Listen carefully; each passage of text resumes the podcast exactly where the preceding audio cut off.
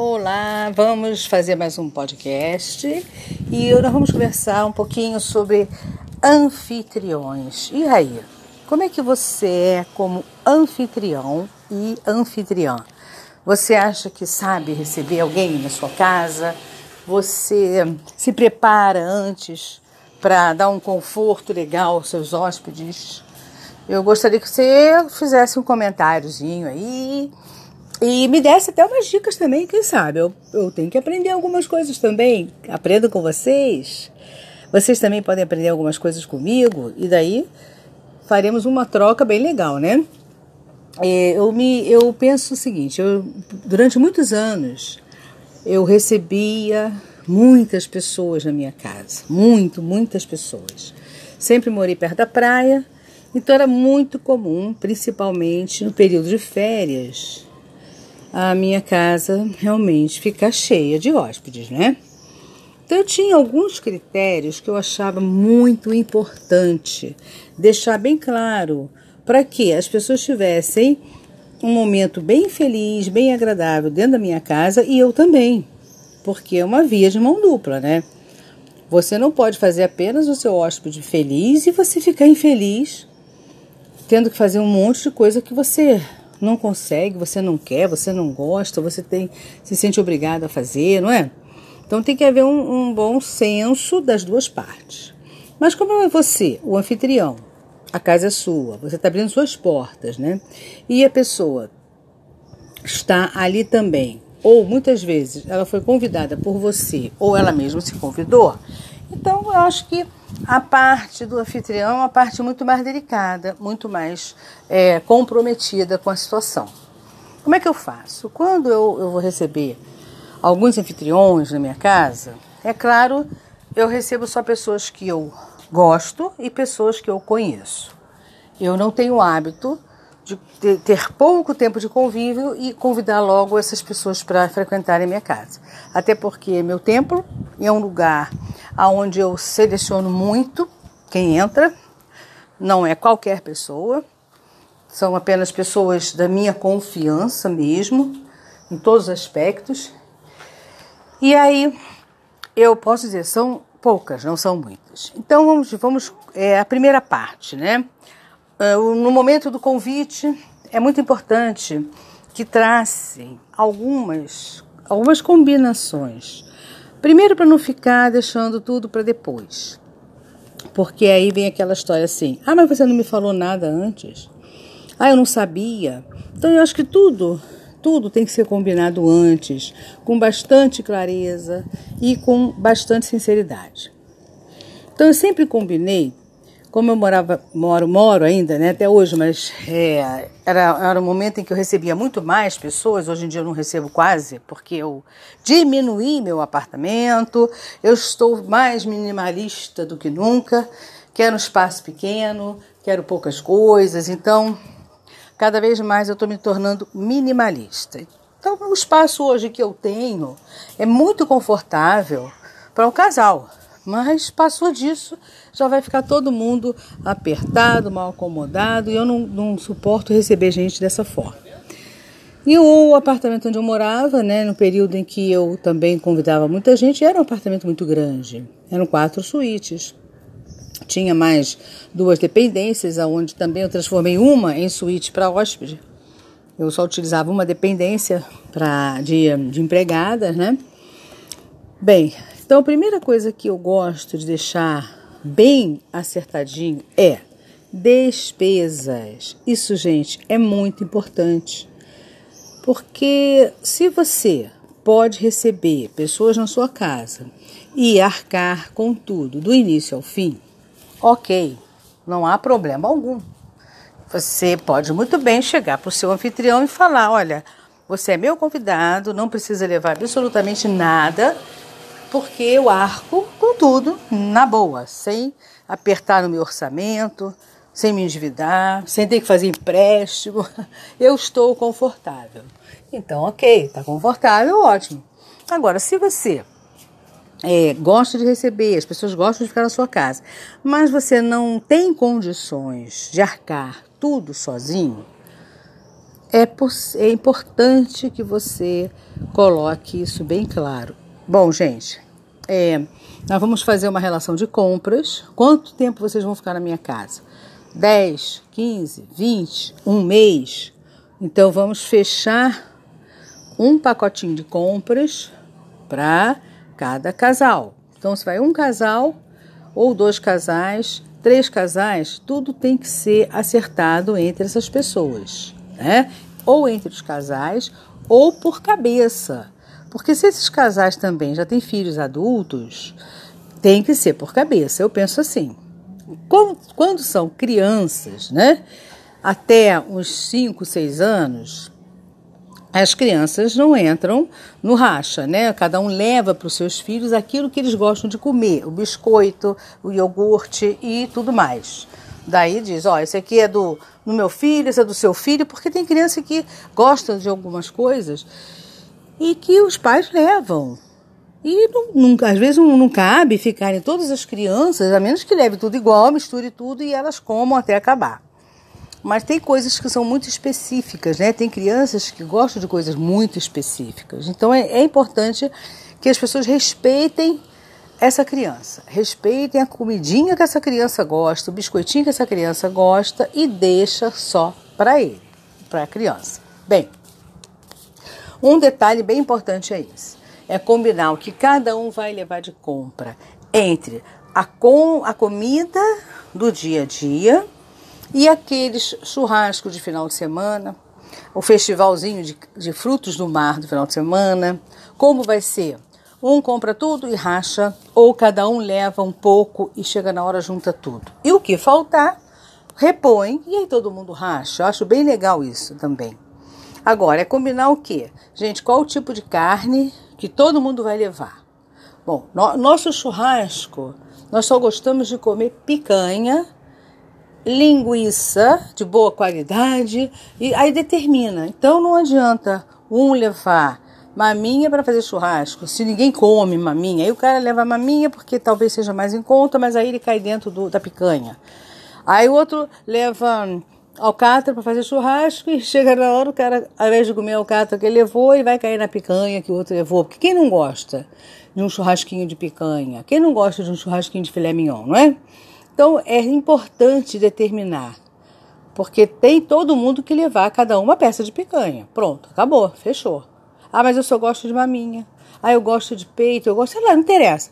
Então, se a pessoa gosta, ok, vamos fazer de tudo quanto é carne. Mas todo mundo então vai levar um pouco de cada carne. Para chegar na hora, ficar farto, não faltar e para que as pessoas possam comer também de uma forma igual. Ok? Então vai fazer a compra do dia a dia e as compras de final de semana, o cardápio do final de semana. Feito isso, está tudo combinado. Questão da despesa. Luz. Se a pessoa paga água também à parte, né? Tem condomínios que a água está incluída, mas tem condomínios que não. Então, se a pessoa tem uma despesa de luz, água e gás, isso durante esse período tem que ser feito um cálculo onde essas pessoas que estão hospedadas na sua casa, elas participem dessa despesa. Porque nós, nós moramos no Rio de Janeiro, eu falo em termos de Rio de Janeiro, ok? É um calor incrível, ninguém dorme sem ar refrigerado, porque não dá, infelizmente não podemos dormir de porta aberta, de janela aberta, para entrar um, um ar, uma brisa da noite, Infelizmente, nós não podemos nos dar essa, esse luxo né, de deixar tudo aberto para refrescar. Então, todo mundo liga o seu arzinho do seu quarto. Ou quando não tem o ar, tem um ventilador que fica o dia todo, a noite toda funcionando. Que é insuportável a pessoa dormir mal, com calor incrível e no dia seguinte está super cansado, não consegue nem trabalhar na casa, não consegue fazer nada, está todo mundo esgotado, aí as pessoas não conseguem nem se divertir nem para lazer, né? Então, dividir é, de uma forma consensual as contas de luz, gás e água. É muito importante. Se nessa casa tiver uma faxineira ou uma diarista ou então uma, uma, uma pessoa fixa né, que, que faça todo o serviço, acho muito importante que os anfitriões também nesse período faça aumente um valor, aumente o valor dessa pessoa, porque se ela está ali trabalhando para quatro e tem oito e tem dez, ela tem que ganhar um pouco mais, mais do que justo. Então, esses anfitriões vão fazer uma caixinha para aumentar um pouquinho mais o valor dessa ajudante. O dono da casa pode pagar o valor real, ele paga para ela, e ela continuar fazendo serviços, mas os anfitriões têm sim que fazer um racha entre eles para poder dar um valor de, bo de bonificação para essa ajudante. Porque ela vai arrumar mais cama, ela vai lavar mais louça, ela vai fazer talvez a comida um pouco mais, tudo vai aumentar. O trabalho dela vai aumentar. Então é muito justo que esse, nesse mês ela receba mais, ok? E outra coisa também importante é a rotina do dono da casa. Qual é a rotina do dono da casa? Para vocês terem uma ideia, eu fiquei uma vez hospedada numa casa em que a pessoa acordava às três horas da madrugada para fazer prece. E a prece dessa pessoa tinha música. Então era muito complicado para todo mundo, porque ela ia para o altar, o altar era na sala, e três horas da manhã ela acordava, colocava a musiquinha da prece e ficava fazendo prece. Então a gente acordava toda a madrugada. Três horas da manhã a casa inteira acordava. Porque ela, o local onde ela fazia prece não era nem um local isolado, não era nem um local reservado. Era bem na sala onde distribuía aquele som para todo mundo. E aí todo mundo acordava. Então, até pegar no sono de novo. E ela não avisou isso para ninguém. Então, pegou todo mundo de surpresa. Porque, por exemplo, quando o anfitrião fala: Olha só, eu tenho o costume de acordar três da manhã, eu ouço música e faço prece, você vai se você quiser. Se você aceitar, não pode reclamar, né?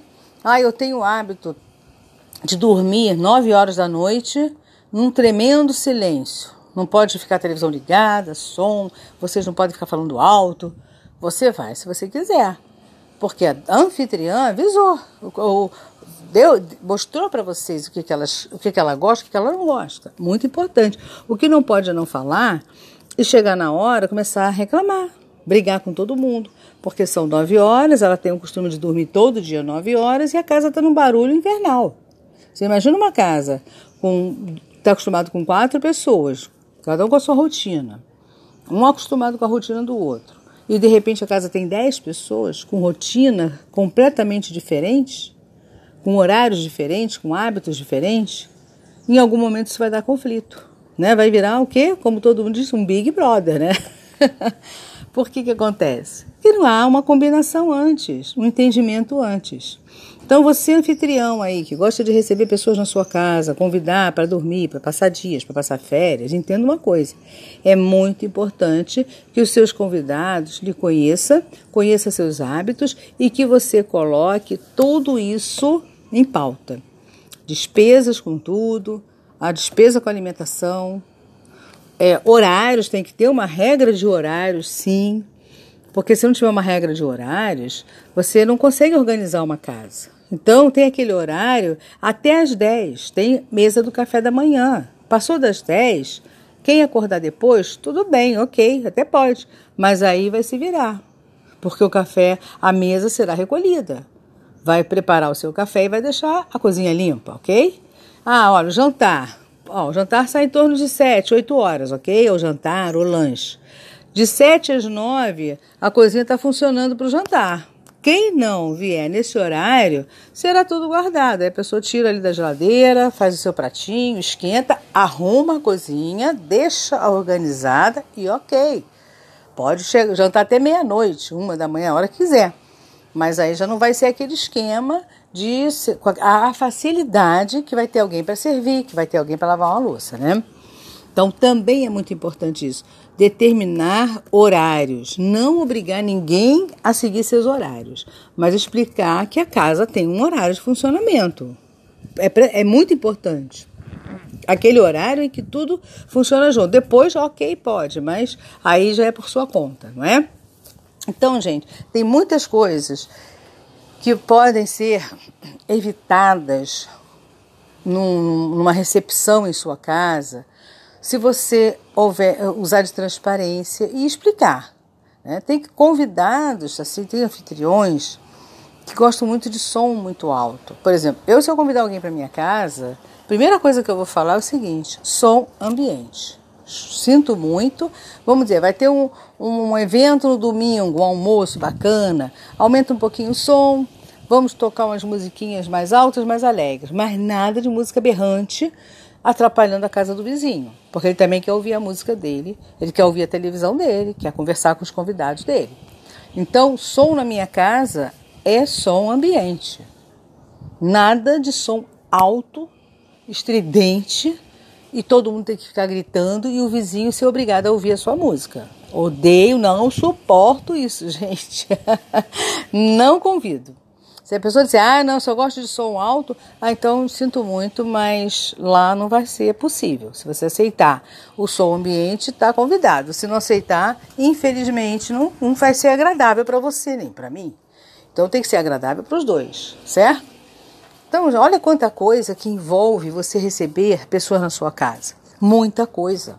Então é super importante que você faça um rol mesmo. Você senta, escreve tudo que você quer conversar, como vai ser, porque olha, eu tenho certeza, gente, se for feito dessa forma, vai ser umas férias incríveis.